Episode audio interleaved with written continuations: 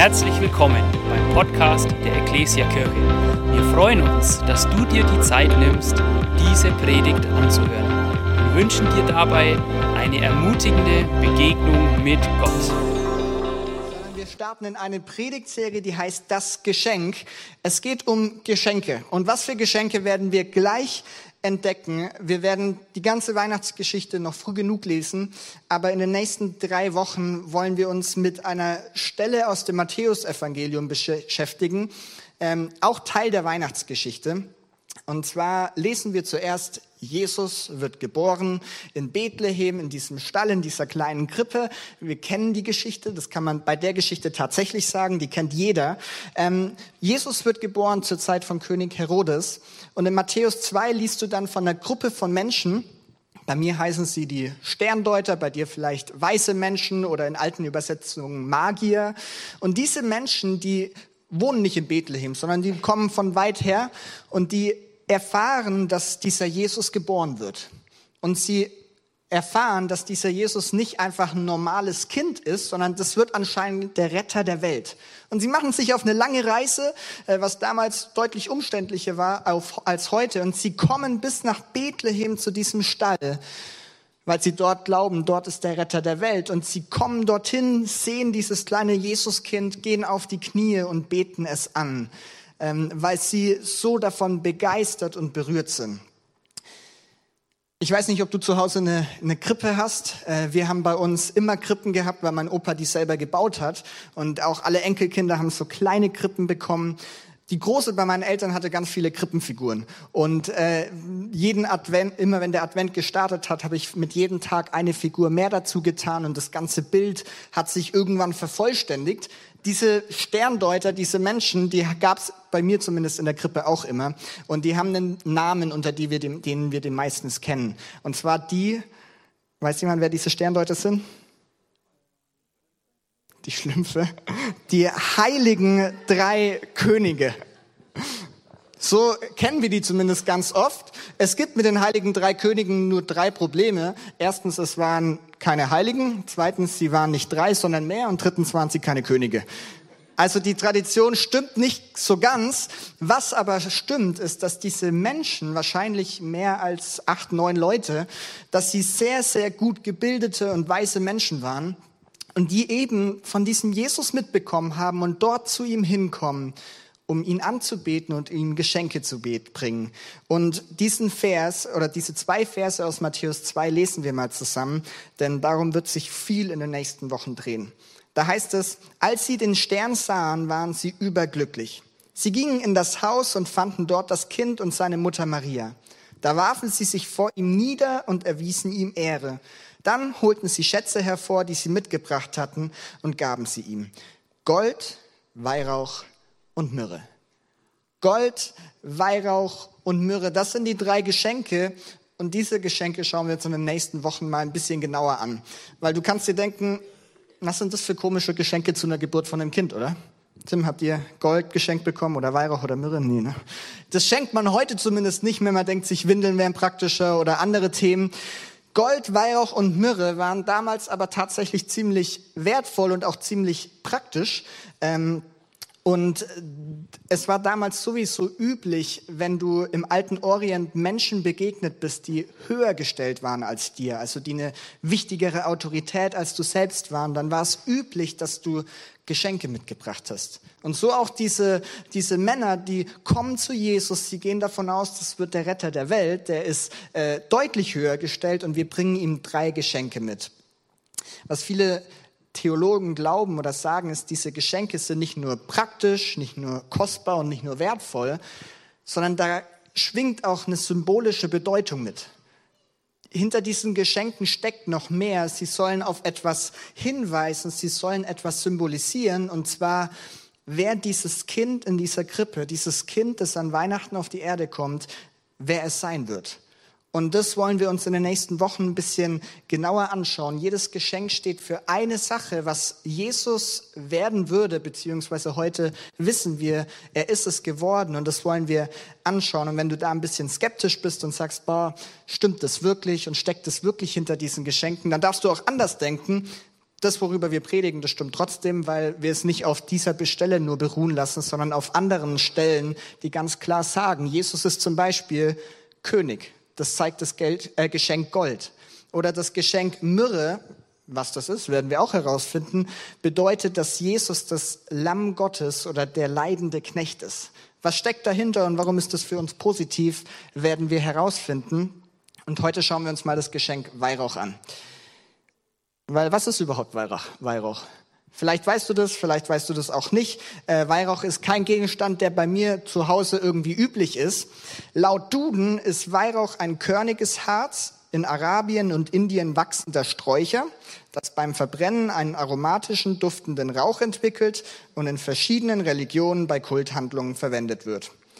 Oder, was ich auch gefunden habe, Weihrauch besitzt antiseptische, zusammenziehende, harntreibende, verdauungsfördernde, beruhigende, gebärmütterfördernde, verletzungslindernde, therapeutische Eigenschaften. Krass, ne? Wenn du manchmal überlegst, was wir Pastoren so in der Predigtvorbereitung machen, dann lesen wir solche Sachen nach. Kurz gesagt, damals vor allem war Weihrauch so eine Allwunderwaffe, ja. Also gerade in der Medizin, Weihrauch hat so viele positive Wirkungen gehabt. Es hat Entzündungen gehemmt oder gelindert. Es hat gut getan. Es war beruhigend und es war einfach ähm, eine sehr wertvolle und sehr praktisch hilfreiche Sache für die Menschen damals, ja selbst heute noch äh, zum Teil. Das ist aufgetreten als so ein Harz, aber je nachdem, was du damit gemacht hast, dann auch eher als als so eine ölartige Substanz. Ähm, aber man kennt es eben nicht nur aus diesem Medizinbereich, sondern wir kennen es auch aus dem Alten Testament. In der einen Definition stand es auch schon drin. Im Alten Testament taucht Weihrauch immer wieder auf, wenn es um Opfer ging. Wenn das Volk Israel Opfer dargebracht hat, dann gab es ganz oft einen Punkt, da hat man dieses Weihrauch genommen, angebrannt oder geräuchert und Rauch ist entstanden, der zum Himmel aufgestiegen ist. Und dieser Rauch war immer ein Symbol für die Gebete, die die Menschen damals gesprochen haben. Ja, man betet hier auf dieser Erde und der Rauch symbolisiert die Gebete gehen zu Gott. Und jetzt sagen viele Menschen oder viele Theologen, genau dieser Weihrauch, er weist darauf hin, dass Jesus von priesterlicher Natur ist, anders gesagt, dass Jesus ein hoher Priester ist.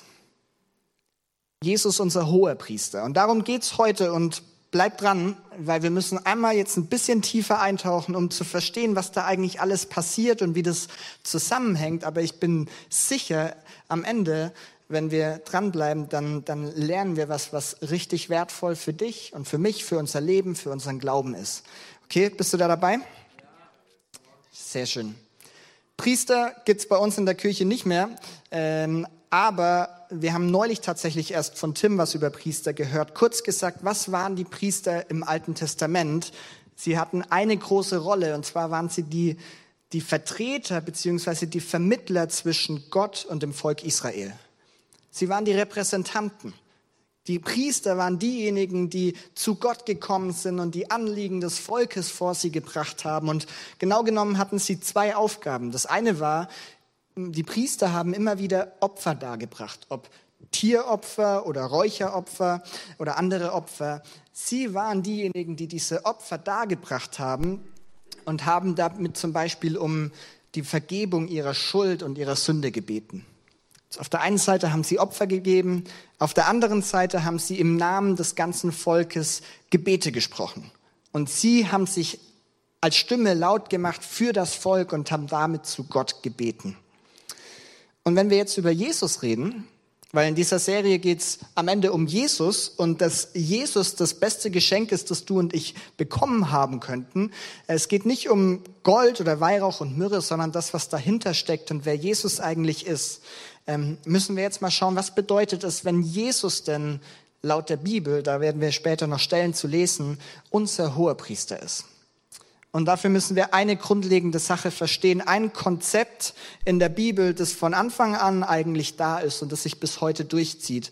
Und wenn wir dieses Konzept verstehen, dann verstehen wir vielleicht auch diesen ganzen Aspekt mit diesen Opfern und warum die Priester das damals gemacht haben. Weil wenn man ehrlich ist, liest man das manchmal und denkt sich, okay, ist ein bisschen komisch, ähm, verstehe ich nicht alles. Lass uns mal ein Konzept anschauen. Wir haben zwei Seiten eigentlich in der Bibel, die wir immer wieder sehen. Das eine ist die Heiligkeit Gottes. In der Bibel lesen wir, Gott ist heilig, die Heiligkeit Gottes. Und die andere Seite, die wir haben, ist nicht die Heiligkeit Gottes, sondern die Sündhaftigkeit des Menschen.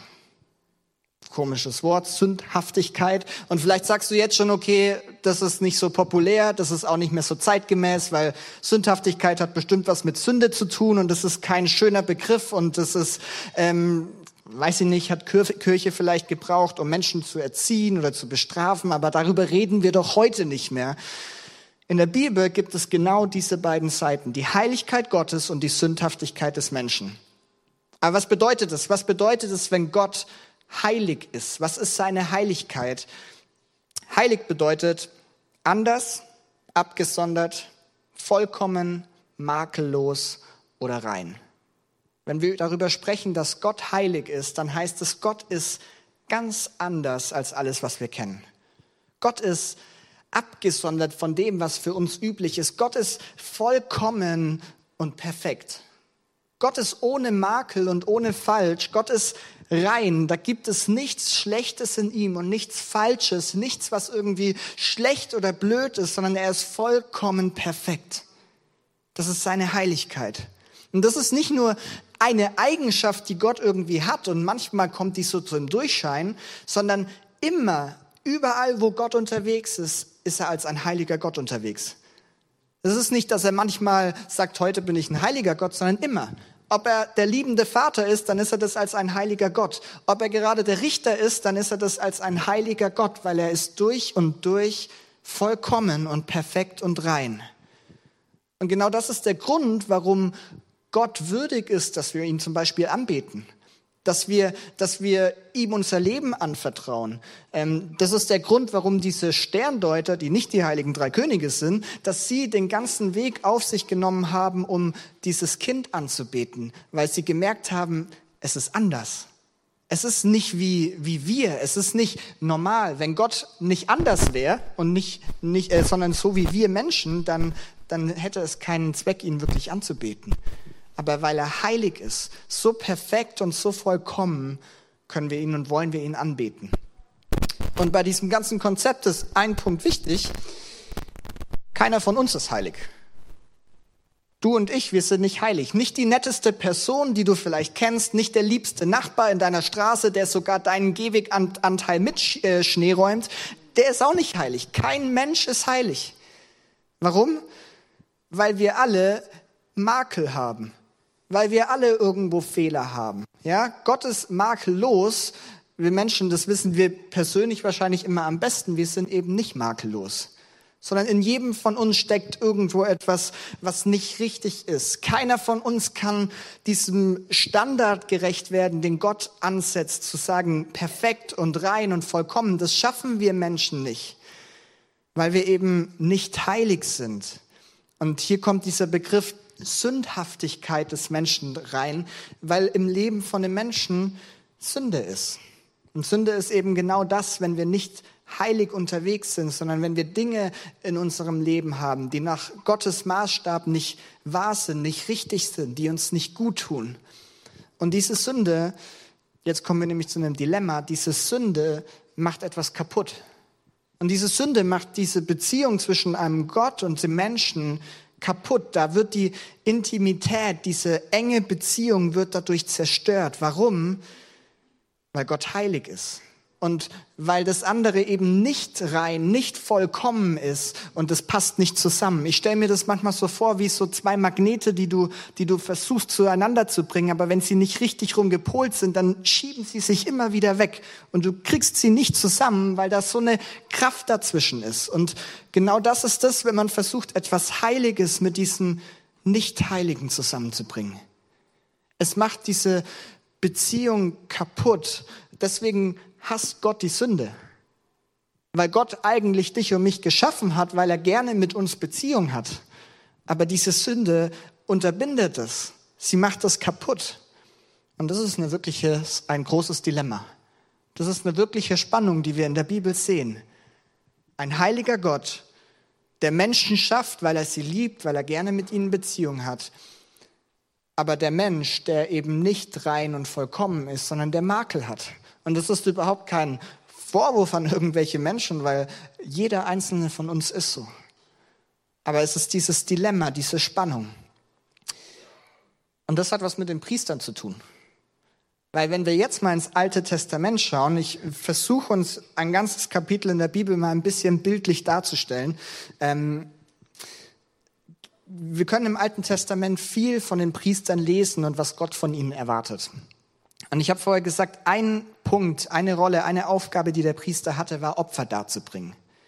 In 3. Mose 16 liest du ein ganzes Kapitel, da gibt Gott ganz detaillierte Anweisungen, wie der Priester an einem gewissen Fest oder Feiertag in Israel, beim Versöhnungstag, äh, wie der Priester Opfer darbringen soll. Und du kannst das Kapitel gerne mal zu Hause lesen. Wahrscheinlich wirst du merken, das sind so Kapitel, die wir nicht immer ganz so richtig platzieren können, was die jetzt eigentlich bedeuten. Ich sag mal ein paar Sachen, was darin vorkommt und bleib mal dran. Da wird geschrieben, hey, dieser Priester, er soll sich ein unschuldiges Tier nehmen und er soll dieses Tier schlachten. Und dieses Tier wird Gott geopfert. Und dann sagt er, dieser Priester soll in die Stiftshütte hineingehen. Das war der, der Ort, wo die Gegenwart Gottes war. Und er soll hinter den Vorhang an einen Ort, der heißt Allerheiligster gehen. Das ist das Innerste, der innerste Raum dieser Stiftshütte. Und dort soll er hingehen und dieses Opfer, äh, dieses Tier opfern und dann holt er Weihrauch, er nimmt diesen Weihrauch, er zündet es an, Rauch steigt nach oben. Wir erinnern uns, das sind die Gebete, die zu Gott gesprochen werden aber dann ist es noch nicht fertig. Und dann erklärt Gott, er, der Priester soll Blut von diesem unschuldigen Tier nehmen und er soll es auf die Bundeslade sprenkeln. Das hat auch eine Bedeutung. Und dann ist er immer noch nicht fertig, sondern er geht wieder raus. Und hat jemand schon mal den Begriff Sündenbock gehört? Sündenbock kommt aus dieser Geschichte, aus diesem äh, Setting, weil dann sagt Gott zum Priester, jetzt hol dir eine unschuldige Ziege oder einen unschuldigen Ziegenbock hol dieses Tier her, dann soll das ganze Volk die Sünden bekennen, dann wird symbolisch diese Sünde auf diese Ziege übertragen. Und was macht man mit der armen Ziege? Man schickt sie einfach in die Wüste, in die Wildernis. Und diese Ziege trägt symbolisch die Sünde des Volkes vom Volk weg. Und da geschieht eine Trennung und Sünde wird weggenommen. Und diese Ziege, stirbt, stirbt irgendwann in der Wüste oder sie stürzt eine Klippe runter oder was auch immer. Und du denkst dir, wir machen mal kurz Pause. Das ist ganz schön verrückt irgendwie, was da alles passiert. Schon viele komische Sachen, die wir da in so einem Kapitel lesen. Da lesen wir von armen, unschuldigen Tieren, die getötet werden sollen. Wir lesen davon, dass mit Blut was gemacht werden soll. Dann kommt plötzlich dieser Weihrauch zwischendurch. Dann kommt die arme Ziege, die auch nichts für irgendwas kann und die muss alleine in die Wüste und wird sterben. Und du fragst dich, warum lesen wir sowas? Warum finden wir solche Stellen immer wieder im Alten Testament? Warum, was, was hat sich Gott dabei gedacht? Hat er sich überhaupt was dabei gedacht? Steckt da eine Idee dahinter? Ja, schon, zum Glück. Er macht es nicht einfach so. Und um das zu verstehen, was da passiert, ist dieses Konzept und diese Trennung zwischen Gott und Mensch so wichtig. Denn der Priester, oder wir fangen andersrum an, Gott ist ein gerechter Gott. Und Gott sagt, Sünde, auf Sünde folgt immer Bestrafung, weil Sünde eben so gegen das ist, was Gott eigentlich will. Aber Gott sagt auch was im Alten Testament. Es ist okay, wenn ich sündige, dann muss theoretisch nicht ich diese Schuld auf mich nehmen oder diese Strafe bezahlen, sondern ich kann zum Beispiel ein unschuldiges Tier nehmen und diese Schuld kann darauf übertragen werden. Und genau daher werden dort immer wieder Opfer getan. Und was der Priester dort tut, ist ein langer, komplizierter Prozess, damit die Sünde des Volkes, das, was Gott nicht gefällt, dass das immer wieder zugedeckt wird und diese Distanz, diese Trennung zwischen Gott und seinem Volk immer wieder aufgehoben werden kann.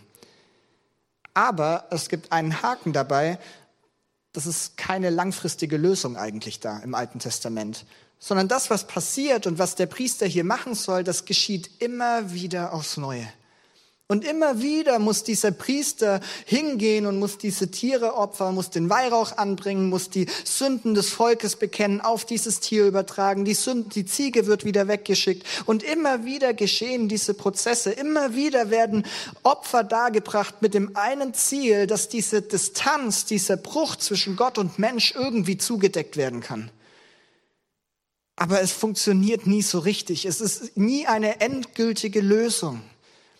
Und dieses ganze Szenario befindet sich im alten Bund, also zur Zeit des Alten Testaments, bevor Jesus auf diese Erde kommt, vor Weihnachten.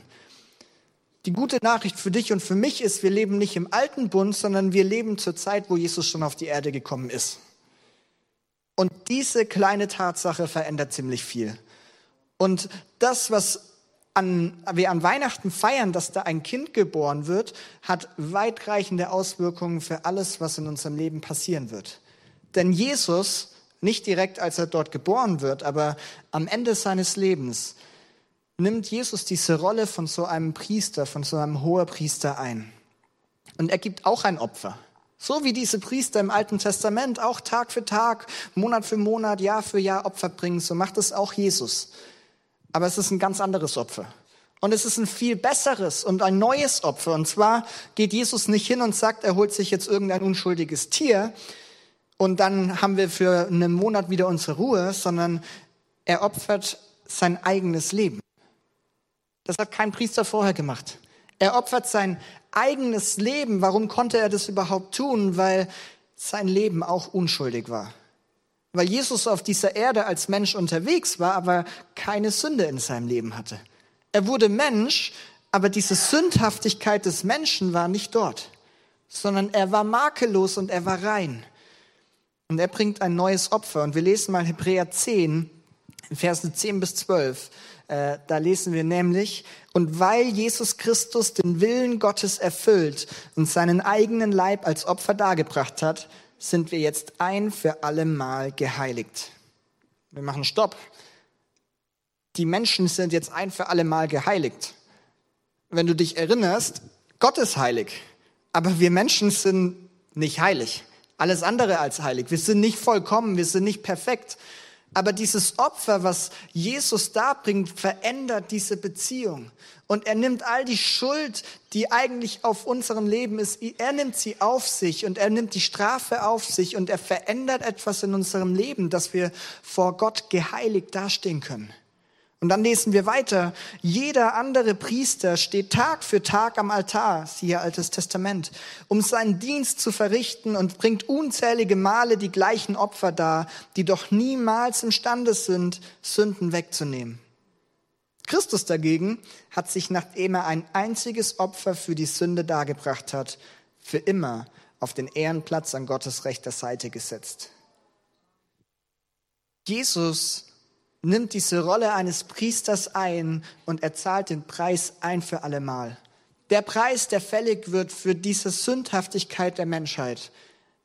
Er zahlt den Preis und es ist ein Preis, der einmal gezahlt wird und für immer reicht. Kein temporäres Opfer, sondern ein Opfer, das für immer gilt. Und wenn wir Weihnachten feiern, wenn wir Advent feiern, wenn wir uns darüber freuen, dass, dass Jesus auf die Erde gekommen ist, dann darfst du in den nächsten Wochen daran denken. Er ist nicht einfach auf die Erde gekommen, um hier zu sein, sondern er ist auf die Erde gekommen, um diese große Spannung zwischen der Heiligkeit Gottes und unserer Sündhaftigkeit aufzulösen, weil er diesen Preis zahlt, weil er als hohe Priester in dieser Welt ist.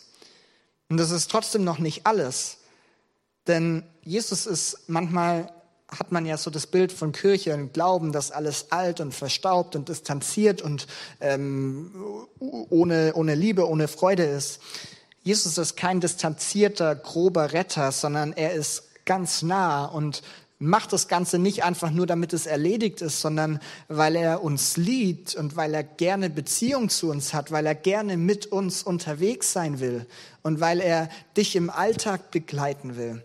Und wir lesen noch eine Stelle aus Hebräer, ein paar Kapitel vorher, in Kapitel 4, da lesen wir, weil wir nun Jetzt haben wir es hier schwarz auf weiß, weil wir nun einen großen hohen Priester haben, der den ganzen Himmel bis hin zum Thron Gottes durchschritten hat, Jesus, den Sohn Gottes, wollen wir entschlossen an unserem Bekenntnis zu ihm festhalten.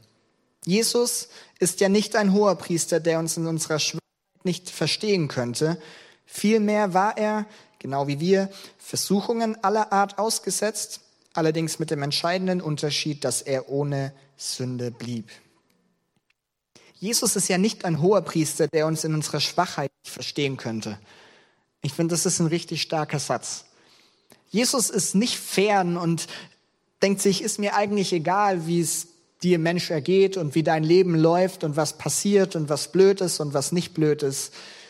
Jesus ist ein Retter der Welt, der deine Schwächen und deine Herausforderungen verstehen kann.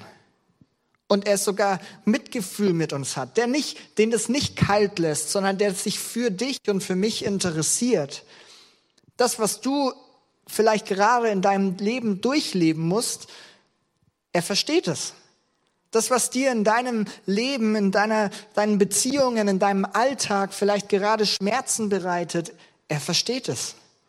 Es ist nicht so, dass er fern wäre, sondern erstens, er löst diese Spannung hier auf, aber zweitens, er versteht dich auch noch und er ist dir auch noch nahe. Und wir haben auf unseren Flyern für jedes Geschenk so einen Titel gehabt. Ähm, Titel für heute wäre Keiner versteht mich, Fragezeichen, weil ganz oft geht es uns, glaube ich, in unserem Leben so, dass es Schwierigkeiten gibt, Herausforderungen gibt, Sorgen, Bedrängnisse, ich weiß nicht was. Und wir haben oft das Gefühl, keiner kann mich so wirklich verstehen. Und oft fühlen wir uns so alleine mit, mit dem Leben und mit den Herausforderungen. Und ich will dir sagen, da gibt es jemanden, der dich versteht, nämlich Jesus Christus selber. Und das nicht einfach, weil er Gott ist, sondern Jesus war über 30 Jahre hier auf dieser Erde. Und all das, was er dort erlebt hat, war nicht das perfekte Leben, war nicht alles schön und einfach, sondern schwierig und herausfordernd. Und genau deswegen kann er uns auch verstehen. Ich will dir mal einen Einblick geben. Jesus, wir wissen das, wird von der Jungfrau Maria zur Welt gebracht. Maria und Josef waren noch nicht verheiratet, das heißt, die waren nur verlobt. Das heißt, Jesus war in den Augen der Menschen ein uneheliches Kind, was du damals nicht so gerne sein wolltest. Jesus wurde in einem kleinen Ort in Bethlehem großgezogen. Alle haben sich gekannt und Jesus wurde sicherlich von den Leuten aufgezogen oder beleidigt, wurde als uneheliches Kind oder als Bastard bezeichnet, weil das war, was die Menschen gesehen haben. Er ist in Armut aufgewachsen, er kannte Kritik, er kannte Spott, er kannte Schikane. All diese Dinge waren sicherlich zu seinen Anfangsjahren nicht unüblich für ihn. Jesus würde später vom Teufel verführt äh, in der Wüste. Da gibt's auch Stellen, wo wir das lesen können. Und der Teufel hat ihn an den Stellen angepackt und angegriffen, wo es am gefährlichsten oder am verletzlichsten war. Und manchmal geht es uns vielleicht auch so, dass wir diese Versuchung, diese Angriffe erleben. Jesus erlebt Tod von engen Freunden. Er wird für Dinge beschuldigt, die er eigentlich gar nicht getan hat. Also er, ihm wird Unrecht getan. Jesus wurde, wurde von Freunden verraten, auf die er sich eigentlich verlassen hatte. Vielleicht haben wir auch manchmal das Gefühl, im Stich gelassen zu werden oder enttäuscht und verraten zu werden. Und das Schlimmste, am Ende, als Jesus am Kreuz stirbt, hat er das Gefühl, von Gott verlassen und im Stich gelassen worden zu sein. Das war nicht so, aber er hatte das Gefühl.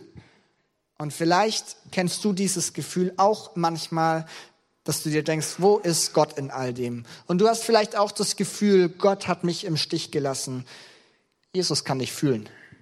Jesus versteht dieses Gefühl. Jesus versteht diese Situation. Jesus versteht den Stress, die Angst, die wir Menschen erleben können. Bevor er gekreuzigt wird, ist er im Garten Gethsemane und in der dunkelsten Stunde seines Lebens sieht er, wie seine Freunde und Jünger einfach einschlafen und er erlebt die wahrscheinlich schlimmste Nacht, die ein Mensch erleben kann. Er versteht uns. Und als Jesus dort am Kreuz hängt und das Gefühl hat und auch sagt, mein Gott, mein Gott, warum hast du mich verlassen? Hat Gott ihn nicht verlassen. Aber er greift trotzdem nicht ein, obwohl er es vielleicht hätte tun können. Warum? Gott ist heilig, rein, vollkommen, perfekt, makellos. Und Jesus, als er dort am Kreuz hängt, er nimmt diese Rolle von diesem Sündenbock ein. Und all die Schuld und all die Vergehen und all die Fehler, die Menschen gemacht haben, werden auf diesen Sündenbock, auf Jesus gelegt. Und wir wissen, diese zwei Magneten, das passt nicht zusammen. Die Heiligkeit Gottes und diese volle Sündhaftigkeit der Menschheit passt nicht zusammen. Und Gott lässt seinen Sohn dort am Kreuz sterben, damit diese, dieser Preis bezahlt wird, den diese Sünde mit sich bringt. Und das verstehen wir manchmal nicht, weil es so hart klingt, aber das war der einzige Weg, wie dieser Preis ein für alle Mal bezahlt wird. Der einzige Weg, wie diese Beziehung zwischen Gott und Mensch ein für alle Mal wieder hingestellt werden kann. Am Ende wissen wir, Jesus steht wieder auf von den Toten und er steigt auf in den Himmel. Ähm, aber diese Situation war ein Gefühl von, warum hast du mich verlassen? Was du fühlst, fühlt Jesus auch. Das, was uns schmerzt, das schmerzt ihn auch. Und das will ich dir heute Morgen zusprechen. Die Band darf gerne nach oben kommen. Zwei Sachen. Das eine ist Jesus als dieser hohe Priester. Er hat einen Weg bereitet, wie wir wieder Beziehung zu Gott haben können.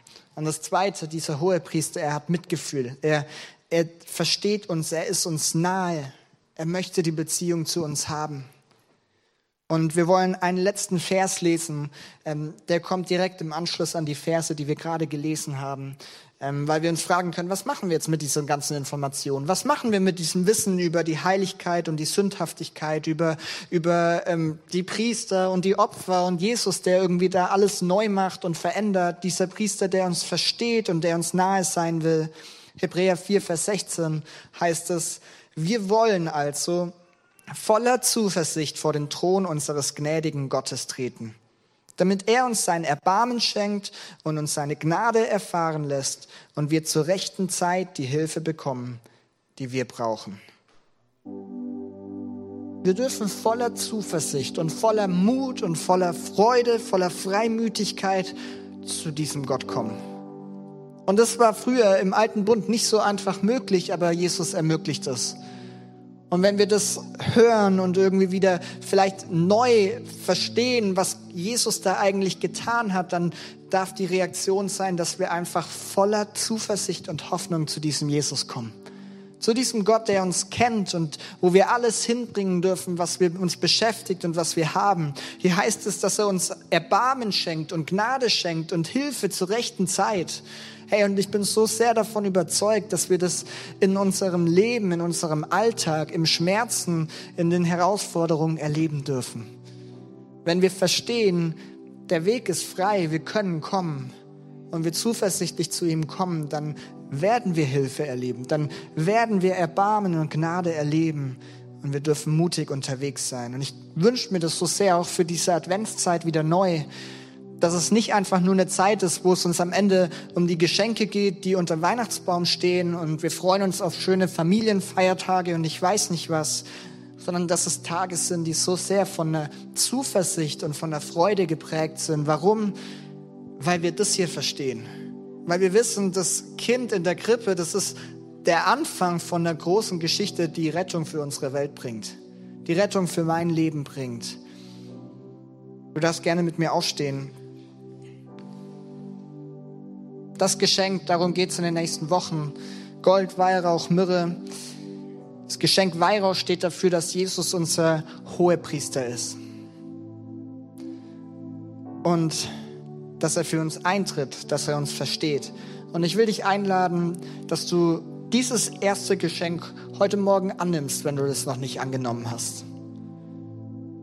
So wie das in diesem Alten Testament irgendwie auch ähm, schon so ansatzweise war, dass Menschen die Sünden bekennen sagen, ja, ich bin nicht perfekt und ich bin nicht vollkommen, ich habe Fehler. Wenn ich das bekenne, dann wird die Schuld weggenommen. So ist es mit Jesus.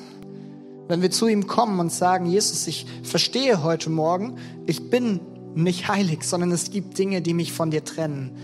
Aber ich möchte sie dir hinlegen, ich möchte sie bekennen. Die Bibel nennt es Buße tun dann darf ich erleben, wie Beziehung zu Gott möglich ist.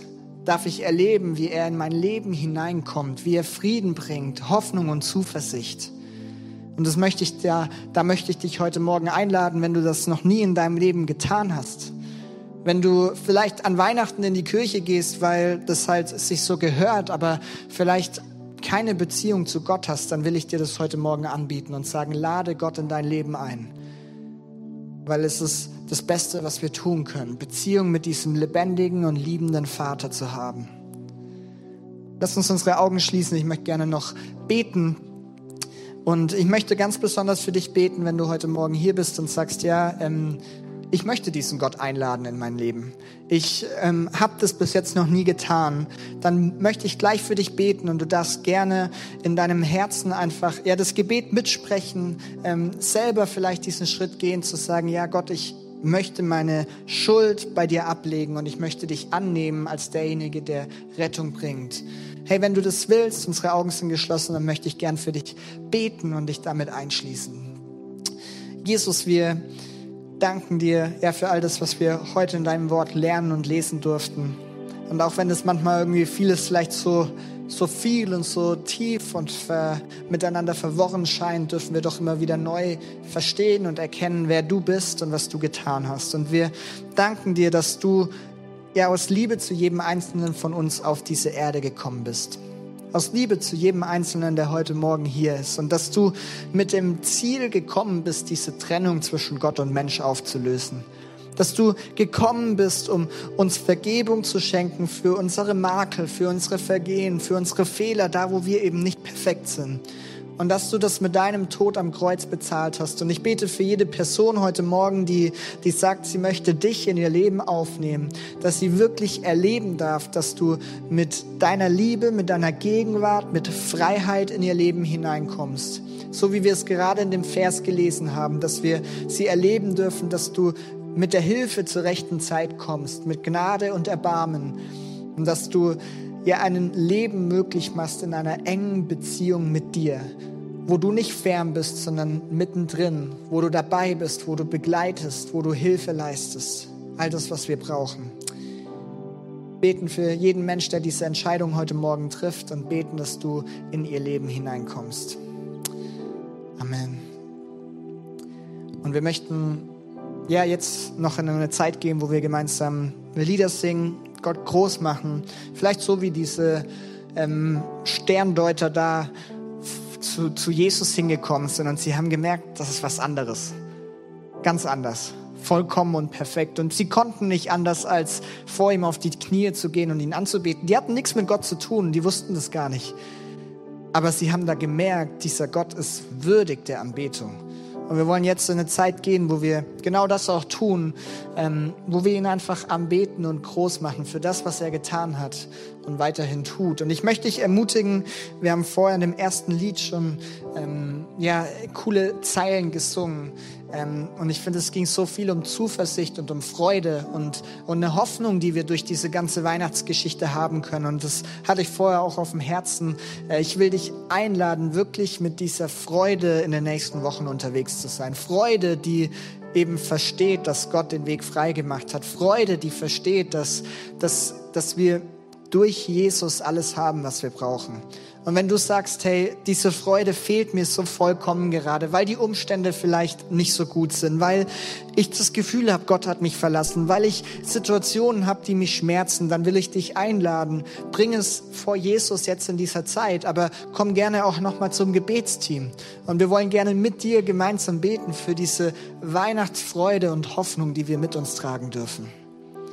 Lass uns gemeinsam in diese Zeit gehen ähm, und wir wollen einfach den Gott, der heilig ist, anbeten und ihm die Ehre bringen.